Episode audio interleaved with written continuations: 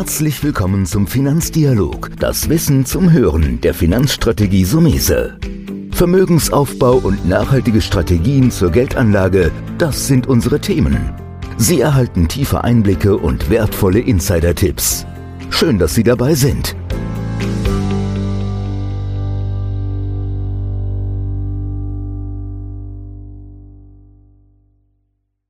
Heute sage ich herzlich willkommen Sebastian Riefe, Fondsmanager des TerraSisi Aktienfonds. Ähm, ein Fondsmanager hat ja immer viel zu tun, deswegen vorab sage ich immer ganz gerne erstmal vielen Dank, dass Sie sich die Zeit nehmen, Herr Riefe. Ja, kein Problem. Auch von meiner Seite ein herzlich willkommen an die Zuhörer. Sie haben, äh, sind verantwortlich als Fondsmanager für einen Nachhaltigkeitsfonds.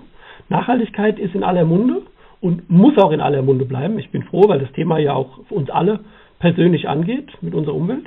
Aber es gibt noch eine Besonderheit, und das ist vielleicht auch eine Besonderheit, die, weswegen ich euren Fonds ganz gerne empfehle, ist, ihr legt nach den Grundsätzen des Franziskanerordens an. Was heißt das denn? Genau, das ist äh, sicherlich äh, wirklich eine Besonderheit bei unserem Fonds. Also der Fondsinitiator ist die Missionszentrale der Franziskaner, hier mit, mit Sitz in, in Bonn. Die Missionszentrale der Franziskaner ist ein klassisches Hilfswerk ähm, die Missionszentrale Franziskaner beschäftigt sich ähm, schon ziemlich lange mit dem Thema nachhaltige Geldanlage, was vielleicht für viele gar nicht ähm, so ähm, ja, intuitiv verständlich ist, aber sie beschäftigen sich mittlerweile seit über 30 Jahren mit dem Thema nachhaltige Geldanlage. Hier speziell in, in der Forschungsunterstützung waren die zuerst tätig, haben unter anderem den Frankfurt-Hohenheimer Leitfaden mitfinanziert und äh, vor über zehn Jahren sind sie dann äh, auf die Idee gekommen, selber Investmentfonds aufzulegen. Das vor dem Hintergrund, dass sie am Markt einfach mal geguckt haben, was gibt es bisher an nachhaltigen Geldanlagen und gibt es Geldanlagen, die ihren ethischen Werten entsprechen. Und da hat man eben festgestellt, dass es diese äh, Produkte noch nicht gab mit ihren ethischen Werten und ist so hingegangen und hat einen äh, Renten- und einen Aktienfonds in 2009 aufgelegt das Ganze machen wir zusammen mit der Ratingagentur ISS ESG, ehemals Ilcom Research. Das heißt, das Nachhaltigkeitsrating machen wir bei uns im Hause nicht selbst, sondern das kriegen wir von einer externen Ratingagentur zugeliefert, mit der auch die Missionszentrale Franziskaner schon sehr lange zusammenarbeiten. Ähm, unter anderem den ersten Werkauftrag, den Ilcom Research nach der Gründung äh, bekommen hat, ähm, kam von der Missionszentrale Franziskaner.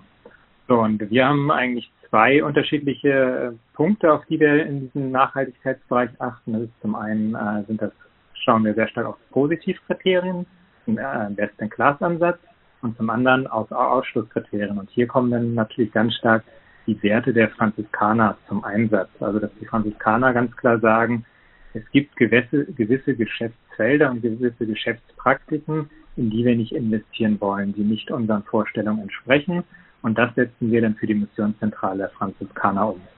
Mhm. Wenn man sich mit dem Thema Nachhaltigkeit auseinandersetzt, ist auch ähm, meine, meine Wahrnehmung, ist das, glaube ich, ein sehr interessanter Ansatz. Nicht immer zu sagen, was will ich, sondern gerade andersrum, wie Sie es eben gesagt haben, was will ich nicht.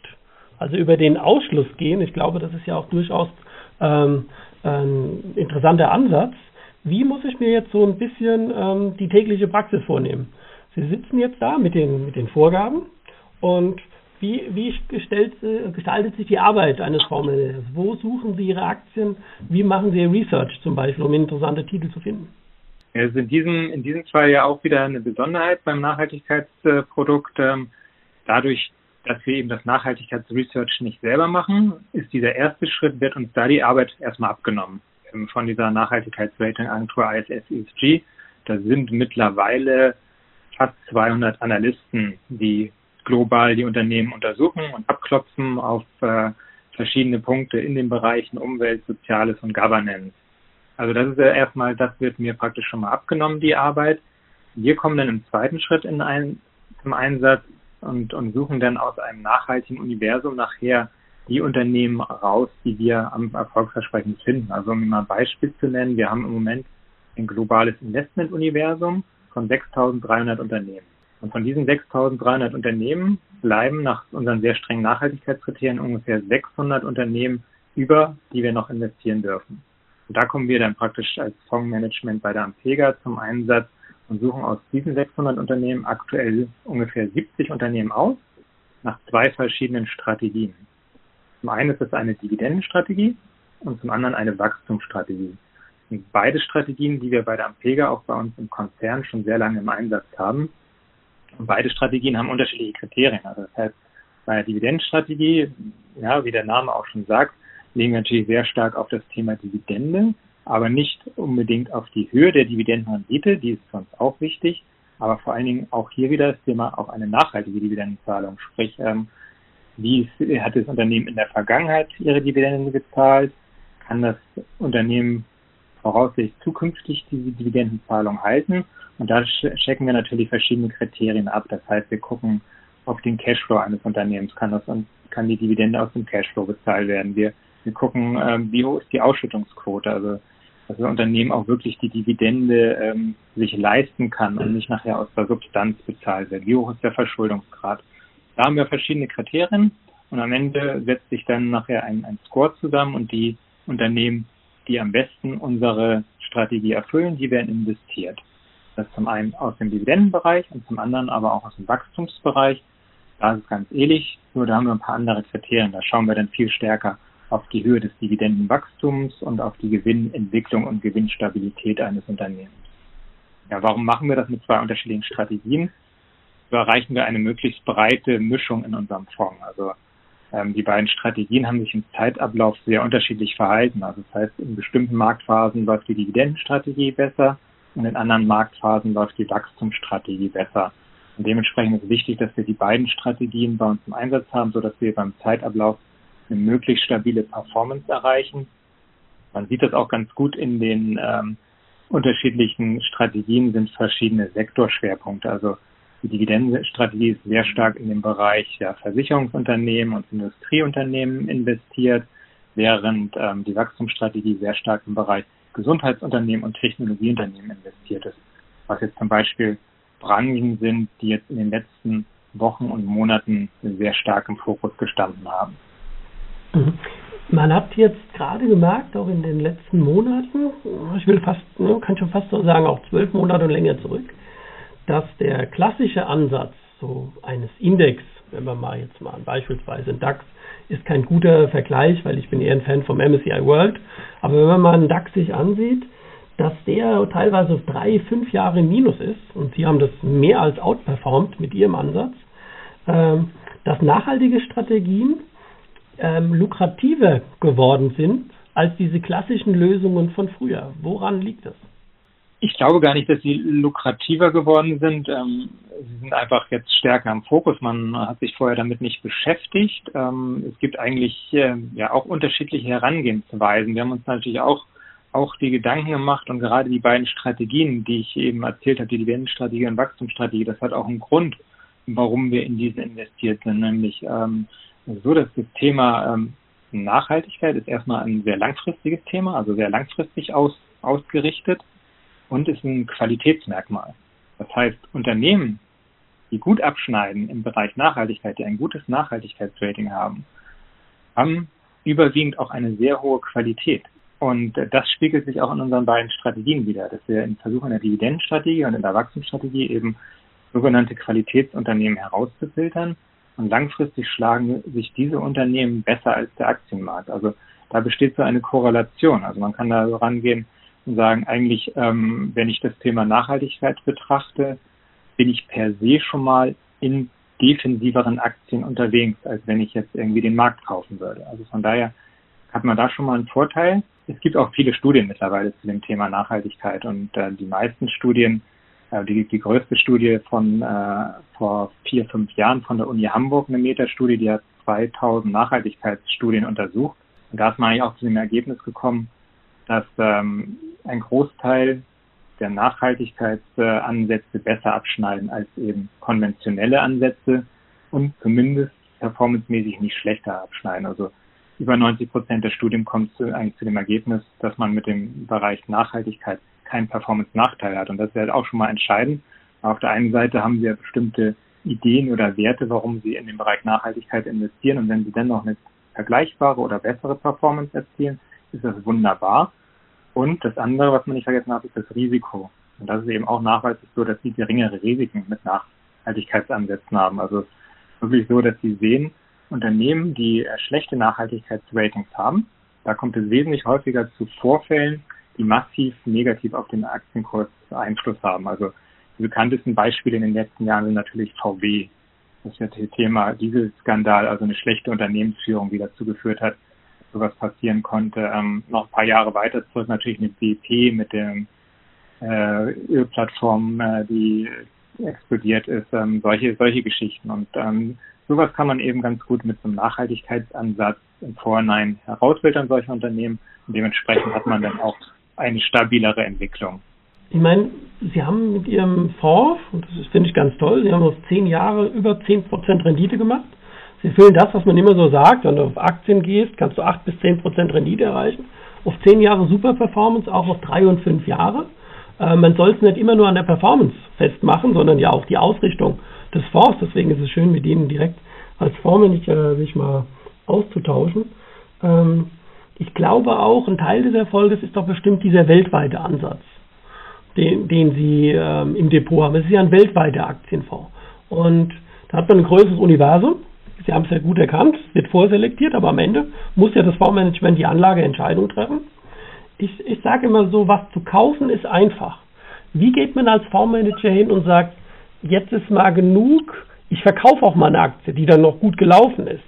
Das glaube ich ist so das größte Problem, das ich oft sehe, ist, wann verkauft man? Manche würden sagen, man verkauft nie, aber du musst ja schon manchmal eine Aktie tauschen.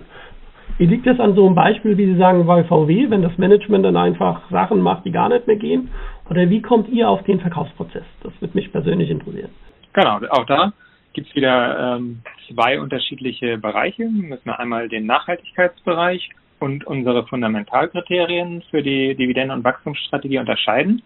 Aber grundsätzlich ist es so, dass wir von äh, der Ratingagentur ISS ESG monatlich ein, ein Universum geliefert bekommen und ähm, dementsprechend auch monatlich, beziehungsweise ich kann es auch täglich sehen, ähm, mitgeteilt bekommen, ob Unternehmen noch nachhaltig sind, sprich noch die Positivkriterien erfüllen und gegen keine Ausschlusskriterien verstoßen. Sobald das aber der Fall ist, sobald ein Verstoß gegen eine dieser beiden Nachhaltigkeitskriterien vorliegt, ist das für uns ein Zeichen, dass wir das Unternehmen verkaufen müssen. Und da haben wir dann, geben wir uns immer zwei Monate Zeit, das Unternehmen zu verkaufen. Also da sagen wir auch, ähm, wir machen es möglichst zügig, aber man will natürlich auch gucken, dass man ähm, nicht jetzt, je nachdem, wie groß äh, die Position ist oder wie liquide auch die Aktie ist, dass man da jetzt nicht äh, irgendwie auf äh, einen Tag jetzt direkt schnell verkaufen muss, sondern da haben wir dann zwei Monate Zeit. Und das andere ist natürlich genau, wenn Aktien nicht mehr unsere Kriterien, unseren Kriterien entsprechen. Und das überprüfen wir quartalsweise. Also wir sind äh, insgesamt sehr langfristig ausgerichtet, deswegen auch kein, kein tägliches Überprüfen dieser Kriterien, sondern zu sagen, es reicht auch aus, das einmal im Quartal zu machen, ob sich da was verändert hat.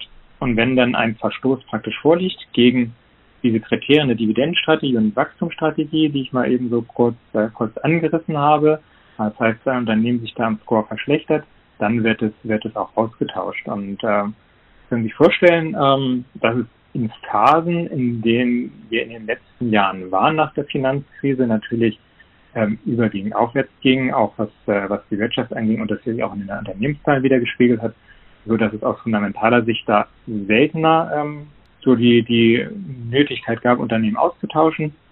Das wird sich jetzt aber sicherlich ein bisschen, ein bisschen verändern. Also durch die Corona-Krise haben wir natürlich eine etwas andere, andere Zeit, andere Phase und wir haben jetzt äh, in den letzten Wochen ähm, drei Unternehmen aus dem Fonds verkauft als Beispiel. Ähm, das waren zweimal Unternehmen aus zyklischen Sektoren, aus dem Chemiesektor und aus dem Bausektor, die unsere Kriterien der Dividendenstrategie nicht mehr erfüllt haben. Wir dann natürlich unter anderem eine Dividendenaussetzung, was dann bei uns ähm, ein, ein Verkaufskriterium bei der Dividendenstrategie ist. Und zum anderen äh, ein Unternehmen verkauft, äh, die Siemens, äh, die wir drin hatten im Bereich der Nachhaltigkeit, weil es hier ähm, Verstöße gab bei einem Staudammprojekt in, in Kanada, wo sie gegen die Menschenrechte der indigenen Bevölkerung verstoßen haben und auch gegen die kontroversen Umweltpraktiken, wie wir es nennen, da, da vor Ort ähm, in die Umwelt eingegriffen haben. Und das ist sicherlich was, was in den Medien hier nicht präsent war, aber was für uns dann Ausschluss von der Siemens bedeutet hat. Also kann ich zusammenfassen, im Prinzip das Controlling ist so wichtig und setzt eigentlich auf auf dem Einstieg. Also was mein, meine Einstiegskriterien sind, die muss ich ständig überwachen und werden im Gegenteil dann auch zum Ausstieg. Also wenn Sie sagen Wachstum, äh, Dividendenstrategie, die Ansätze, die geliefert wurden, und die muss ich überprüfen, weil ich versuche ja immer mehr zu fragen, was können wir dem Privatanleger mitgeben, der jetzt den Podcast hört und sagt, welches und da ist vielleicht nochmal gut zu sagen, was deine Entscheidungskriterium sind beim Kauf, die musst du immer wieder überprüfen und dann auch das konsequenten äh, Handeln beim Verkauf haben. Aber ich finde es mal interessant zu sehen, dass man gar nicht so hektisch da sein muss und weil viele neigen ja dazu, auch in so einen, ich will jetzt sagen, nicht Kollegen von Ihnen oder vielleicht der Privatanleger in so einen Trading-Bereich zu kommen und immer viel handeln zu wollen, rein raus. Da höre ich also doch raus, die ruhige Hand ja, und das Analytische, dass ich vorne rein was, muss ich einfach hinten immer wieder auch kontrollieren, oder? Genau, genau. Also das ist, ähm, das ist auch was, was, was ich immer wieder mitgebe. Diese Langfristigkeit ist mir auch wichtig, weil ich das genauso sehe, dass, dass viele ähm, sehr gerne traden und sehr kurzfristig unterwegs sind. Da bin ich der festen Überzeugung, dass man da langfristig ähm, schlechter mitfährt, als wenn man, wenn man Unternehmen über einen langen Zeitraum hält. Man muss sich eben immer wieder diese Frage stellen, würde ich das Unternehmen heute nochmal kaufen? Und äh, das ist, glaube ich, ein ganz, ganz wichtiger Punkt. Und wir haben ähm, ungefähr ein Viertel unserer Positionen sind, sind über fünf Jahre jetzt in dem Fonds ähm, drin. Und das ist für mich eigentlich auch so ein Mindest Minimum-Anlagezeitraum, also eigentlich größer zehn Jahre, also solange die Kriterien natürlich erfüllt sind. Das, mhm. ähm, das setzt das natürlich immer voraus, gerade auch im Nachhaltigkeitsbereich. Aber je länger, je länger, umso besser ist, ist meine Devise und ähm, wir haben da auch, auch Beispiele drin. Ähm, ich äh, mache das ganz gerne mit, mit, mit Dividendenaktien. Ähm, schauen Sie sich einfach auch mal an, wenn Sie ein Unternehmen vor zehn Jahren gekauft haben, wie ist Ihr Einstandskurs? Und wenn Sie zehn Jahre gehalten haben, was haben Sie in den zehn Jahren an Dividende vereinnahmt? Und dann gucken Sie mal, wie viel Prozent Ihres Einstandskurses haben Sie durch die Dividende schon mal vereinnahmt? Und da kommen manchmal ganz spannende Zahlen raus. Also das ähm, ist so, dass Sie es schaffen, mit Dividendenaktien in zehn Jahren, sag ich mal, zwei Drittel bis, bis 100 Prozent ihres Einstandskurses durchaus mit der Dividende zu verdienen. Und da sind wir dann auch wieder bei dem Thema so Risikoaversion, Verlustaversion eines Anlegers, der sehr häufig auf den Einstandskurs guckt und das immer als Orientierung nimmt. Und da sage ich immer, ja, wenn Sie aber 10, 15 Jahre eine Aktie halten und Sie haben Ihren Einstandskurs alleine mit der Dividende schon verdient, jedes Jahr, was darüber hinausgeht an Dividende, jeder Kursgewinn praktisch, das ist ja eigentlich das, was sie dann im Plus sind. Von daher braucht man dann, wenn man so langfristig denkt, auch nicht mehr diese Verlusterversion zu haben. Und ähm, das kann ich immer nur, nur mitgeben. Und genau, also das ähm, ist bei uns absolut so, dass wir da nicht hektisch handeln, nicht traden. Ähm, und das ist auch wirklich meine feste Überzeugung und ähm, bin auch der Meinung, ein vernünftiges Timing kriegt man eben nicht, nicht hin. Also ist, wir werden es nicht schaffen, die Tiefskurse äh, zum Einstieg zu nutzen, genauso die, die Höchstkurse zum, zum Ausstieg zu nutzen. Und man sieht es ähm, gerade in den letzten Jahren ja, dass die Marktbewegungen immer heftiger werden, immer schneller werden. Also beste Beispiel ist natürlich jetzt ähm, die letzten, die letzten Wochen ähm, mit den massiven Kursverlusten. Und auch da ist das Problem, wenn Sie mit, mit Stop-Loss-Kursen oder sowas arbeiten, haben Sie häufig das Problem, ähm, wenn Sie jetzt diesen Markteinbruch nehmen, dass sie irgendwann ausgestoppt werden. Was machen sie mit dem Geld? Das ist die erste Frage. Lassen sie es liegen? Haben sie eine bessere Investition? Der Markt hat sich ganz schnell wieder erholt. Im, Normalfall liegt er jetzt wahrscheinlich schon wieder über, bei vielen Leuten über den Kursen, zu denen sie ausgestoppt worden sind. Und das Geld liegt jetzt aber irgendwo unverzinst rum. Ähm, und deswegen auch wieder eben lieber langfristig, lieber regelmäßig sparen, als äh, irgendwie versuchen, kurzfristig Gewinne mitzunehmen. Und ziehe auch ganz gerne einen Vergleich, also Aktien zu meinetwegen äh, Rentenmarkt zu Anleihen. Also ja, wenn wir eine Anleihe nehmen, hat die meisten Anleihen zumindest, da haben wir eine feste Laufzeit. Wenn jemand eine Anleihe kauft, dann hält er sie häufig bis zur Endfälligkeit. Bei einer Aktie habe ich keine feste Laufzeit. Eine Aktie ist ein Eigenkapitalinstrument. Und warum wird bei der Aktie immer versucht, möglichst schnell innerhalb von, sagen wir mal, sechs bis zwölf Monaten muss sie sich ähm, verdoppeln? Während ich eine Anleihe bis zur Endfälligkeit halte. Und so muss man es eigentlich sehen. Eine, Aktie hat keine, keine Endfälligkeit und so muss ich sie behandeln, dass ich sie möglichst lange eben halte. Ja, ich glaube, das ist auch der richtige Ansatz. Ich meine, wir haben es ja gesehen im März. Im März war ja der totale Ausverkauf. Die Kurse sind implodiert. Aber dann kam April und auch die ersten beiden Maiwochen. Und schon hast du natürlich gesehen, wie eine Gegenbewegung aussieht. Ähm, die Erfahrung habe ich auch gemacht, dass man da einfach sich nicht aufs Glatteis führen soll. Ich sag mal, wer, wer profitiert dann am Ende? Profitiert von Trading ja nur die Bank, die eine Provision für Kauf und Verkauf nimmt. Deswegen ist ja Trading so ein gewisses Gefahr, wo du einfach Geld vernichtest, weil du zu viele Kosten auch produzierst. Aber ich glaube, das ist genau der richtige Ansatz und die erfolgreiche Arbeit von Ihnen und in dem Fonds gibt Ihnen auch recht. Das ist schön, nochmal so eine Bestätigung zu haben. Gibt es so abschließend noch etwas, wo Sie sagen, das ist ein Punkt, worauf ein Privatanleger, der sich investieren will, auch in das Thema Geldanlage weltweit, sprich Nachhaltigkeit, weil meine Intention ist zu sagen, geh lieber in ein Investment, lieber in, ich sage jetzt mal 100 Werte wie in einen einziger, weil du kannst die tollste Aktie haben, aber die steigt nicht. Oder, was ich sehr oft erlebe, werden die falschen Aktien gekauft und viel zu lange gehalten und dann hast du riesige Verluste. Gibt es da noch was, wo Sie sagen können, das ist so, Sie haben es ja gut gesagt, langfristig denken, so ein Fazit, wo man dem privaten Anleger mitgeben könnte? Immer wieder langfristig denken, was Sie auch schon gesagt haben, global streuen ist wichtig weg vom Heimatmarkt. Ich glaube, die letzten Jahre sieht man das eigentlich auch ganz gut.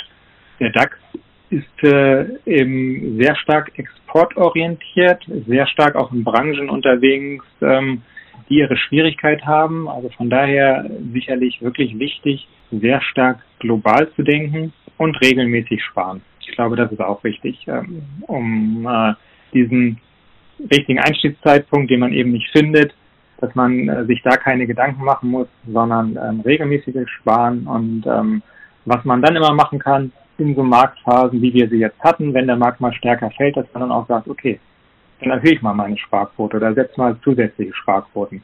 Das ist so mein, meine Idee, die, mhm. ich, die ich mitgeben kann. Nee, super. Dann sage ich nochmal, Arif, herzlichen Dank, dass Sie sich die Zeit genommen haben und ich hoffe auch wieder irgendwann auf normale Welten, vielleicht mal in Frankfurt, dass man sich eine Veranstaltung auch mal wieder trifft. Bleiben Sie gesund und ich ja. denke, wir alle sollten positiv sein. Vielen Dank, dass Sie dabei waren. Das war der Finanzdialog, das Wissen zum Hören der Finanzstrategie Sumese. Natürlich ist dieser Podcast keine Anlageempfehlung, denn jede Anlageentscheidung muss individuell getroffen werden. Idealerweise ist sie Teil einer ganzheitlichen Strategie, die exakt zu Ihnen passt. Dazu müssten wir uns persönlich kennenlernen. Besuchen Sie uns auf sumese.de